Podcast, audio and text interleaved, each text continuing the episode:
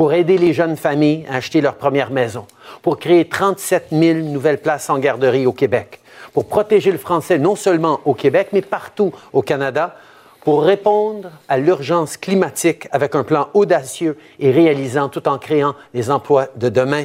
Notre équipe libérale est expérimentée et ambitieuse et on est prêt à continuer d'avancer avec vous. Merci, M. Trudeau. M. C. Les Québécois et les Québécoises, vous avez osé dans votre vie. Vous avez osé collectivement, vous avez osé individuellement. Vous avez osé pour protéger votre langue, votre culture, votre identité. Vous avez osé pour mettre en œuvre des programmes inspirants et innovateurs.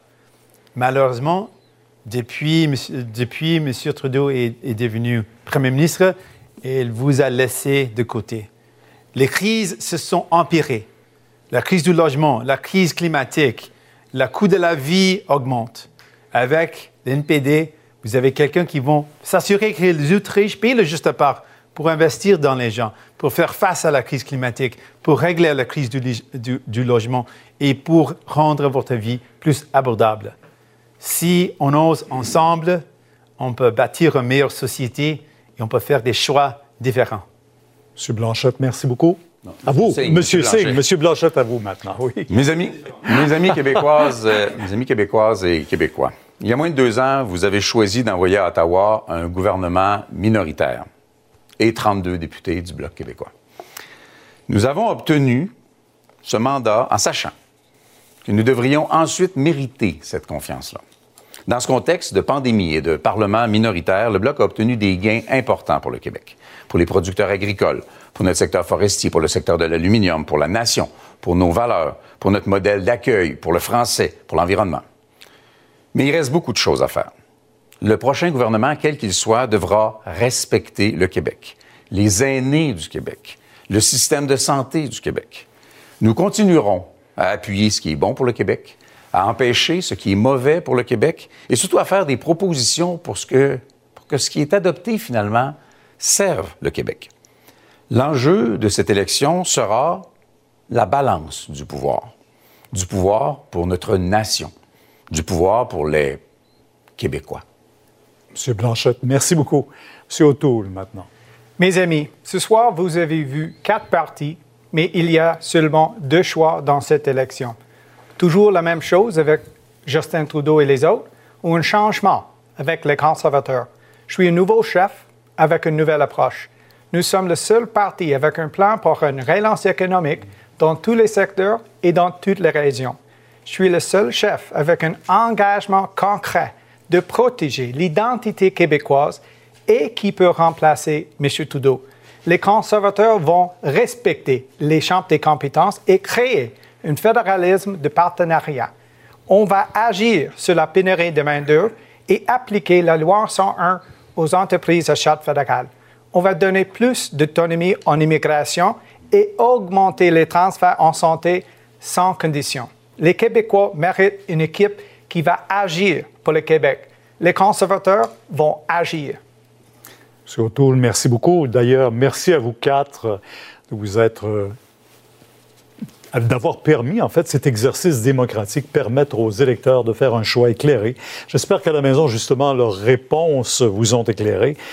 Votre vote est important maintenant. C'est à vous, euh, les électeurs, que je m'adresse ce soir parce que déjà, vous le savez, vous pouvez le faire par la poste. La fin de semaine prochaine, du 10 au 13, c'est le vote par anticipation et le vote en présence le 20. Nos prochains rendez-vous, le TVA 17h accueillera les chefs euh, à tour de rôle dès la semaine prochaine pour des entretiens d'une vingtaine de minutes chacun. Notre soirée électorale également, les résultats le soir du 20 septembre prochain. D'ici là, suivez toutes nos plateformes électorales pour avoir des, tout ce qui se passe sur le terrain même. Encore merci. Je voudrais vous remercier encore une fois vraiment pour avoir participé. J'aimerais ça aller vous serrer la main, mais vous savez, les règles sanitaires, on les respecte tous. Merci. Bonne fin de campagne à vous. Merci à la maison. Bonne fin de soirée.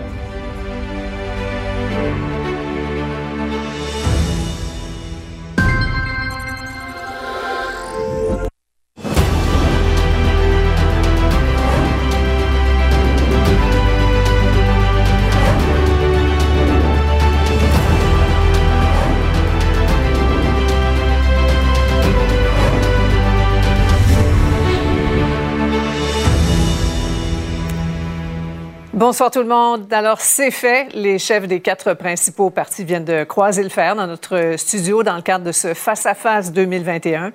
Justin Trudeau, Erin O'Toole, Jagmeet Singh et Yves-François Blanchette ont défendu leur programme, leur vision, échangé sur toutes sortes d'enjeux comme la pandémie, la reprise économique, euh, l'environnement, les questions de santé ou encore euh, les armes à feu. Alors, avec moi pour la prochaine heure, nos analystes fidèles au poste, Emmanuel Latraverse, Paul Larocque, et Mario Dumont pour le débat sur le débat. Hein, c'est comme ça qu'on l'appelle. Bonsoir à vous trois. Bonsoir. Alors, euh, d'abord, vous dire, on attend là, à la maison les, les, traditionnelles autocritiques de chacun des chefs. Là, ça va commencer avec euh, le chef du Bloc euh, québécois d'ici. On l'attend d'ici une dizaine de minutes. Alors, pour l'instant, première question à explorer, là, et c'est une autre question traditionnelle les soirs de, débat. Y a-t-il un grand gagnant, selon vous, un chef qui a surpassé vos attentes, qui vous a étonné? On va faire un petit tour de table. D'abord, euh, Paul. Et je pense que, sincèrement, euh, Sophie, il y en avait pour, pour tout le monde euh, dans ce débat-là. Euh, ça a été intense. Il y a eu plusieurs prises de bec. Il y a eu du métal sur métal. honnêtement, je pense que pour Justin Trudeau, on a, vu un Justin Trudeau très vigoureux ce soir. Mm-hmm. on a vu un monsieur O'Toole. Son défi, entre autres, c'était de se présenter comme une alternative pour devenir, devenir premier ministre. a-t-il, a-t-il réussi? Possiblement. Monsieur Blanchet a réussi à, à, à calmer un peu son, son caractère bouillant, on le sait, marquant des points également. Donc, c'était plus difficile pour, pour M. Singh. Je dirais, mm. euh, Sophie, très difficile d'établir un gagnant, un qui sort du lot particulièrement, à, à mon avis en tout cas. Un exercice très difficile. Emmanuel, on se risque? Euh, non, moi je vois pas de gagnant euh, formel. Il y a pas eu de knockout là. Euh, de, c'est pas, c'est pas comme un, il y a pas une phrase qui fait basculer toute la campagne. Moi, ce que je vois là-dedans, c'est Monsieur euh, Blanchet a été très habile pour jouer les troubles fêtes et mettre ses adversaires dans les câbles. Euh, c'est le beau jeu du chef du bloc québécois. Du côté de Aaron O'Toole, passage très difficile sur les garderies, mais pour le reste, c'est comme si son sourire, son calme olympien, il a réussi à montrer qu'il avait l'état d'un premier ministre qui a réussi à passer ses messages, euh, à tendre la main, pas à l'ensemble des Québécois, mais aux nationalistes québécois qu'il courtise. Il a été très efficace là-dessus. Euh, Monsieur Trudeau a été très combatif. Si on était dans une élection où il était en tête, je dirais que Monsieur Trudeau a gagné son pari. Mais dans le contexte actuel, est-ce que sa performance est suffisante pour renverser la tendance dans laquelle il est coincé? J'ai de gros doutes là-dessus. Et moi, je partage l'opinion euh, de, de Paul. Monsieur Singh, c'est un peu comme un rendez-vous manqué. Là, j'ai, pas de, de, moment. Et pour lui, l'importance de ce débat-là, c'était que le les chroniqueurs du Canada anglais le voient comme le gagnant. Et ça, il a pas réussi. Ouais. Alexandre Boulris, hein, juste avant le, débat, qui disait c'est la deuxième date euh, de, de mon chef. Là. Euh, Mario, peut-être raté. En fait, ton, ton, ton, ton avis général sur la soirée? Oui, mais c'est Justin Trudeau est gagnant. C'est peut-être à cause de ça. Uh-huh. Parce que lui, sa plus grosse crainte de Justin Trudeau, c'est lui, il rêve d'aller rechercher des votes qu'il a perdus aux mains du NPD. Alors peut-être que le fait que Jack Metzing soit aussi absent, pas absent, on dirait que qu'on n'entendait pas, il était pas capable de rentrer dans les mhm. sujets. Et ça, euh, si au Canada anglais, on reçoit ce message-là, que Jack Metzing, ça n'a pas été fort, ça peut être une bonne nouvelle pour M. Trudeau. M. Trudeau, il était énergique. Là, il est à son meilleur quand il est acculé au pied du mur. C'est toujours été vrai, c'est resté vrai euh, ce soir. on se pose toujours la question, Emmanuel l'a bien posé, est-ce que c'est assez... Parce que c'est lourd une tendance politique. Là. Ça fait deux semaines que tu descends. Et quand même, ce qui a été difficile pour M. Trudeau, c'est que ça a commencé sur ben, le fameux thème, est-ce qu'il avait raison de déclencher une élection ou pas? Puis là, ça va être son moment le plus faible a été dans les premières minutes, quand les codes d'écoute ont été probablement les plus. Les, les, gens sont tous là, sont curieux, sont attentifs. Maintenant, M. Trudeau est devenu de plus en plus énergique, plus le débat avançait. M. O'Toole, calme, solide. Euh, bon, est-ce que je pense que il s'est présenté comme premier ministre. Est-ce qu'il a séduit? Est-ce qu'il a mhm. touché, rassuré sur tous les sujets? Je ne suis pas certain. Bon, et M. Blanchette, qui voulait euh, ce soir être réceptif et, jovial, euh, il a peut-être... Euh, et souriant. Et souriant. peut-être réussi son coup. Mario, bon, tu, parlais de, ce début, justement. M. Trudeau s'est fait attaquer de toutes parts sur ce thème-là. Pourquoi déclencher des élections en pleine pandémie? et de retrouver ses chefs, se chicaner ce soir deux heures de temps alors qu'on se bat encore avec la pandémie, qu'on est tous plongés dans une quatrième vague. C'est assez surréaliste réaliste. Euh, on va revenir sur ce que tu disais. Euh, il y a des moments forts que vous avez tous identifiés dans, dans, ce débat, quelques bonnes prises de bec, là, des, des, échanges même euh, émotifs à certains moments. Mais euh, Mario, tu, nous présentes donc ce premier extrait. Ce n'était pas le temps d'avoir une élection à ce moment.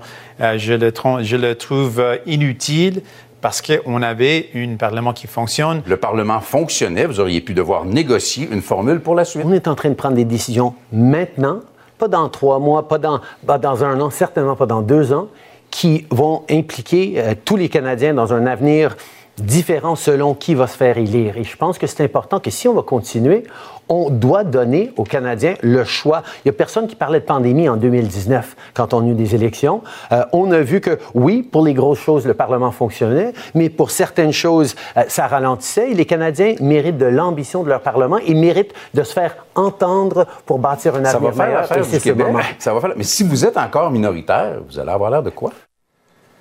Convaincant, Mario? Euh, pas tellement. Non, c'est sûr que ce que répond M. Trudeau là-dessus, on comprend que c'est de la bouillie. Et, et je pense qu'il a commis une erreur beaucoup plus tard dans le débat.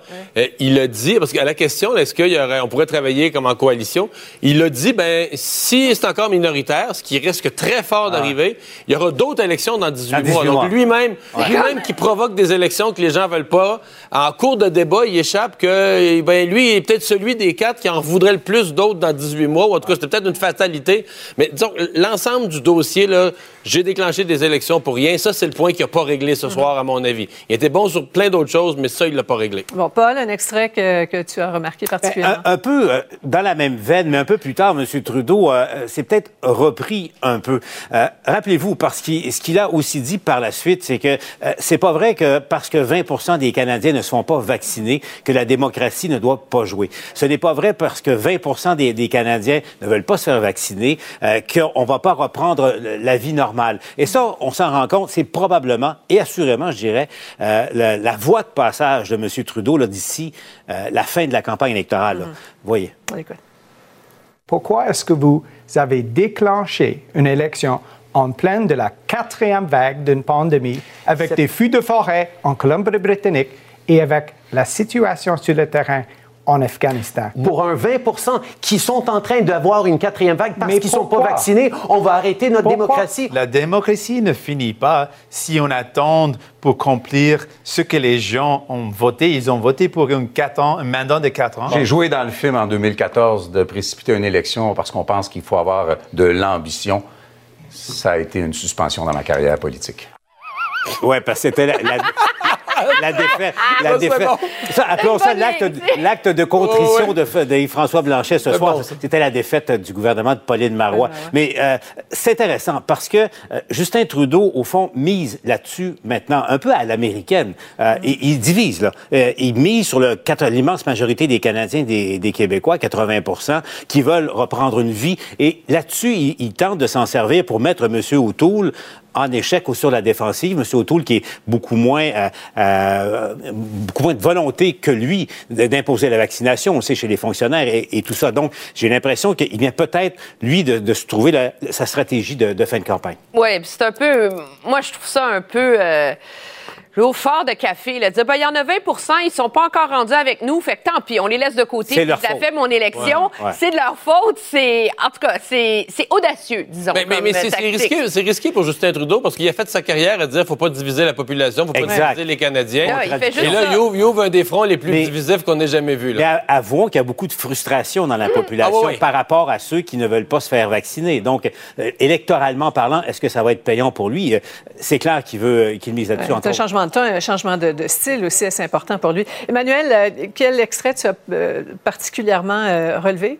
Ben, moi, j'en ai relevé un de Aaron O'Toole, on l'a dit. Hein, son mandat numéro un, c'était d'illustrer qu'il est, il à la tête d'un parti moderne. Et je pense que dans son échange avec M. Trudeau sur la question euh, des agressions sexuelles dans les forces armées, c'est vraiment un des moments où il a été le plus fort. Et ça, ça peut beaucoup nuire à M. Trudeau parce qu'on sait qu'est-ce qui pèse dans la balance, c'est le vote des femmes. Et M. Trudeau est très démuni. Quand on parle de ça, on peut peut-être l'écouter.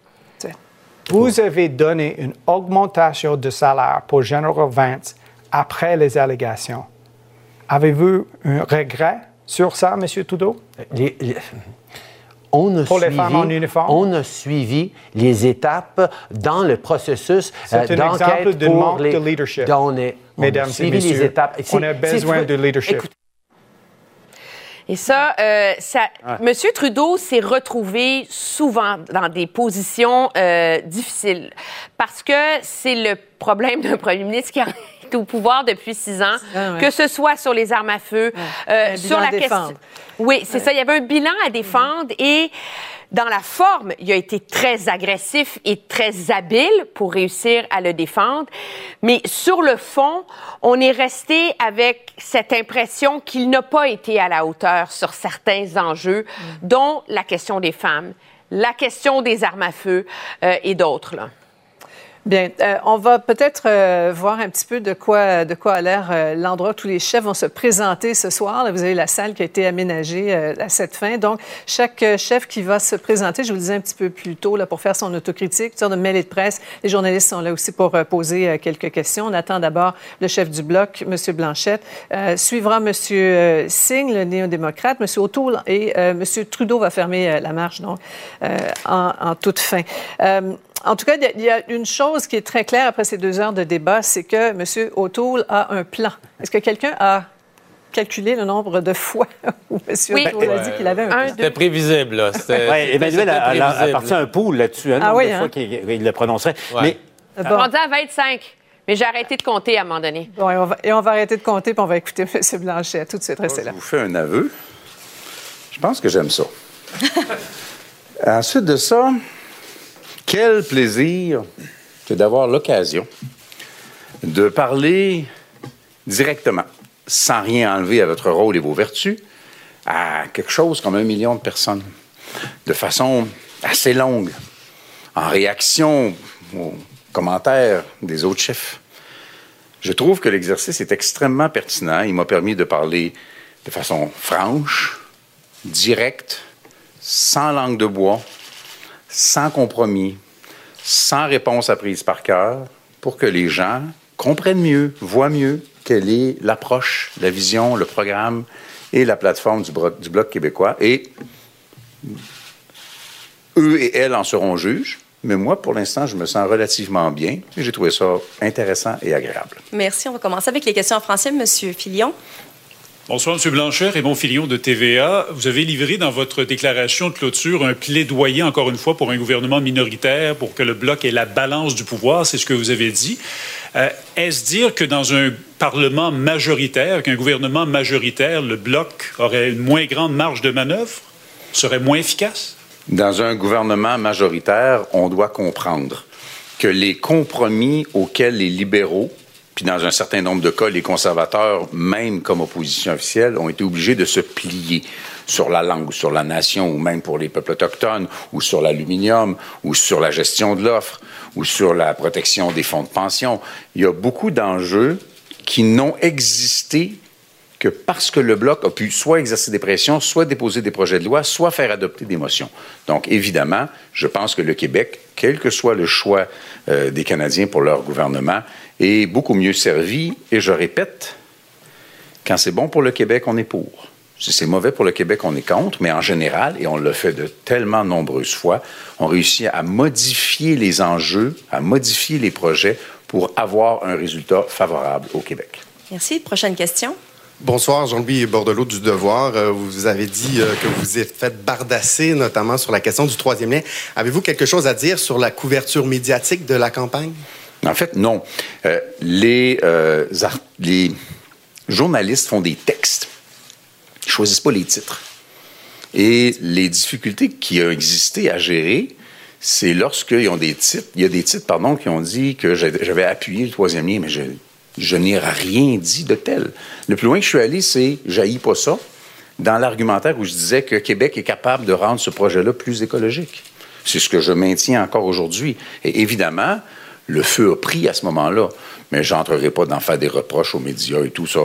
Quand, euh, quand on détourne l'enjeu fondamental d'une campagne électorale pour faire en sorte que ça soit au sujet de mon moi, moi, je suis un petit peu trop modeste pour dire que la campagne électorale est au sujet de moi. Là. J'aime mieux que ce soit au sujet des enjeux de la campagne. Mais à part ça, de me faire bousculer sur le troisième lien, si ça me permet à terme de présenter notre position le mieux possible, c'est tout à fait correct. Prochaine question, merci. Oui, bonjour, Laurence Martin Radio-Canada. Vous avez beaucoup attaqué M. Blanchette. Vous avez beaucoup attaqué M. Auto ce soir, M. Blanchette. Est-ce que sa progression dans les sondages vous inquiète? N'importe qui qui aurait dit n'importe quoi avec lequel on n'était pas d'accord dans la formule du débat aurait eu droit à des réponses de ma part. Ça aussi, c'est un truc que je ne cautionne pas. Très formellement, je vous le dis, je ne cautionne pas. On n'a pas une stratégie pour les conservateurs. Puis c'est pas ça, là. C'est pas ça l'enjeu. Maintenant, M. O'Toole ne peut pas avoir de partie gratuite et de, comment dire, d'analyse à l'effet que ce serait donc devenu merveilleux les conservateurs, alors que tout ce qu'il fait, c'est dire j'ai un contrat, j'ai un plan. Un contrat, ça se négocie avec quelqu'un qui est assis en face de toi puis il signe ou il signe pas librement. Alors, de toute évidence, il n'y a personne qui a signé le contrat de M. O'Toole, en particulier les provinces en matière de transfert en santé, qui ne le trouvent pas acceptable, son contrat. Puis après ça, dire j'ai un plan, j'ai un plan, j'ai un plan, OK, c'est correct. Dis j'ai un plan moins souvent, puis explique-en un petit peu plus des bouts. Prochaine question en français. Donc, on revient au micro numéro 1 en français. De mon côté, bonjour, Vincent Dessureau de Cube Radio. Bonjour, M. Blanchet. Bonjour. Euh, vous avez eu fait une percée aux dernières élections en 2019, mais pendant le débat, vous revenez sur ce que vous voyez comme une série de non-respect des champs de compétences par le fédéral. Est-ce qu'il n'y a pas là un certain constat d'échec euh, de votre mandat dans les deux dernières années? Bien, pas du tout. Parce que notre bilan qu'on a présenté dès le début de la campagne est assez révélateur. Que ce soit l'aluminium, que ce soit le bois, que ce soit l'émotion pour les Autochtones, que ce soit la motion pour la nation, que ce soit la pression que ça exerce sur la protection du français et les soudaines déclarations d'amour, que ce soit les projets de loi qui se sont rendus au comité puis qui ont été avortés parce que le gouvernement est allé en élection, mais qui avaient grandement fait progresser la protection de la gestion de l'offre, la protection des fonds de pension comme créanciers prioritaires, le fait que le gouvernement n'aurait pas pu faire adopter C10 sans le Bloc québécois, n'aurait pas pu faire adopter l'aide médicale à mourir mise à jour sans l'aide du Bloc québécois, n'aurait pas pu faire adopter sa propre mise en œuvre du budget sans l'aide du Bloc québécois. On a un bilan impressionnant. Maintenant, oui, il reste des affaires qui ne sont pas faites. Pourquoi? Bien, on est au milieu du mandat. Puis pour nous autres, ce n'est pas le même type de bataille qu'il faut livrer. Alors, faisons le bilan, regardons ce qui s'en vient pour l'avenir et choisissons qui est le mieux placé pour obtenir ces gains-là pour le Québec. Il reste 30 secondes pour la dernière question en français. Bonjour, Monsieur Blanchette. Pascal Gachette du journal Métro. Euh, Qu'est-ce que vous avez pensé du format du débat qui, semble-t-il, a, fait, a créé des duels entre deux candidats et deux candidats? Et On a l'impression qu'il y a des sujets qui auraient pu être largement approfondis. Je pense notamment au transfert, enfin les 6 milliards, l'entente entre Ottawa et Québec de- du côté de M. O'Toole, qui a plutôt balayé la, la réponse de façon. euh, par une pirouette, on va dire.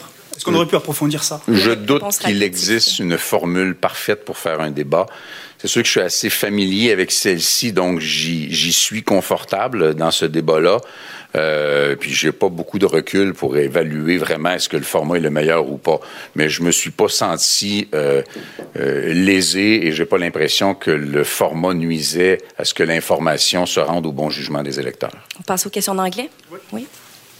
Good evening, uh, Jacob Severin, the Canadian Press. Question. Aaron O'Toole euh, a à de nombreuses reprises répété qu'il respecterait les champs de compétences des provinces. Est-ce que le Bloc québécois serait plus ouvert à collaborer avec un gouvernement minoritaire euh, sous Aaron O'Toole par rapport à un gouvernement euh, gouverné par Justin Trudeau? Réponse non.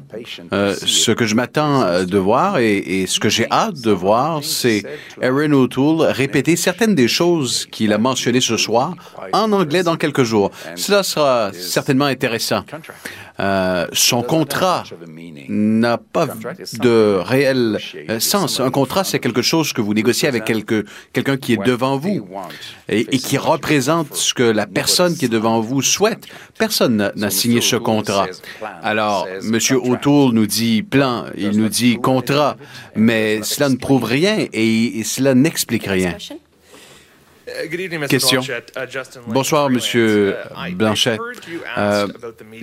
J'aimerais vous parler du mouvement MeToo. Lorsqu'on vous a questionné, vous avez répondu que vous compreniez euh, les conséquences euh, lorsqu'une personne est, est accusée, euh, les conséquences sur la vie personnelle. Donc, euh, qu'est-ce que vous vouliez dire exactement?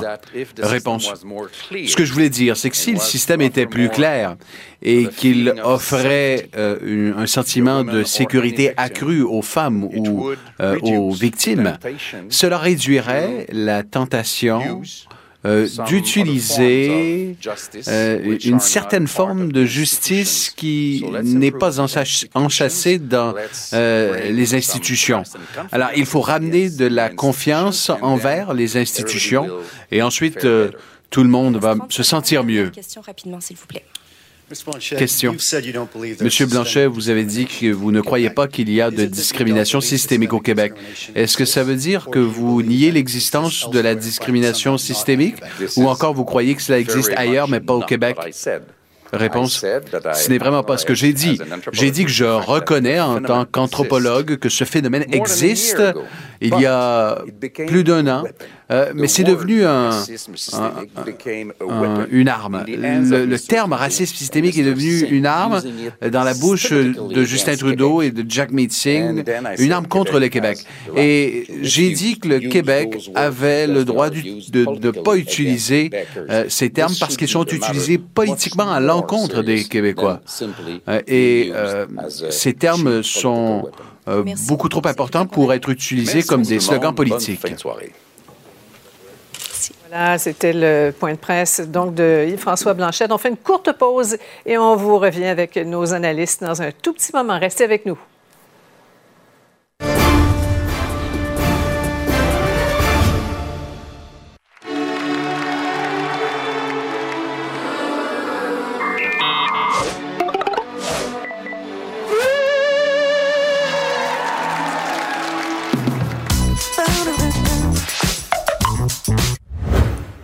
On revient avec nos analystes sur euh, la performance et l'autocritique de, de M. Blanchette. Alors, euh, si on revient, euh, chers amis, aux, aux, objectifs de M. Blanchette avant ce débat. Donc, on se disait tous qu'il devait travailler son ton, parler de son caractère impétueux, un peu combatif, quoique celui qui l'a défendu avant le débat disait que c'est un spin médiatique, qu'il a un ton arrogant.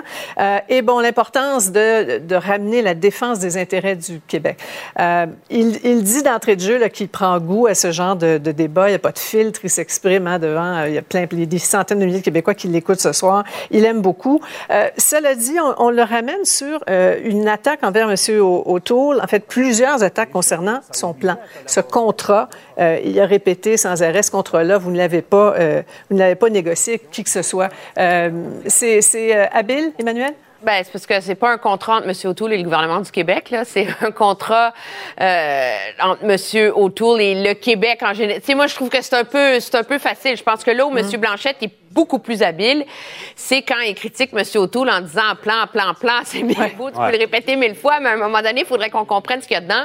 Je pense que ça, c'est une leçon importante pour M. O'Toole, dont le plus gros débat va être celui en anglais. On mhm. s'entend là pour euh, gagner l'Ontario et avoir euh, gagné le pouvoir. Pour lui, elle passe par là sa, sa route. Moi, ce que je retiens de M. Blanchet ce soir, c'est qu'il s'est recentré. Mhm. Il s'est calmé. Il a laissé sa colère de côté et il a été euh, très habile et on sent émerger très clairement l'argumentaire qu'il va présenter aux Québécois, c'est l'argumentaire de la balance du pouvoir. Bien, je serais curieux de voir euh, qui a parlé à M. Blanchet entre euh, hier euh, et aujourd'hui. est à la, maison, c'est peut-être son épouse. Peut-être, ou est-ce les vertus de la tisane à la camomille? En tout cas, on a l'impression de, de revoir le, le, Blanchet, au fond, de 2019, qui était plus calme, plus zen et qui s'adressait aux Québécois très, très efficacement.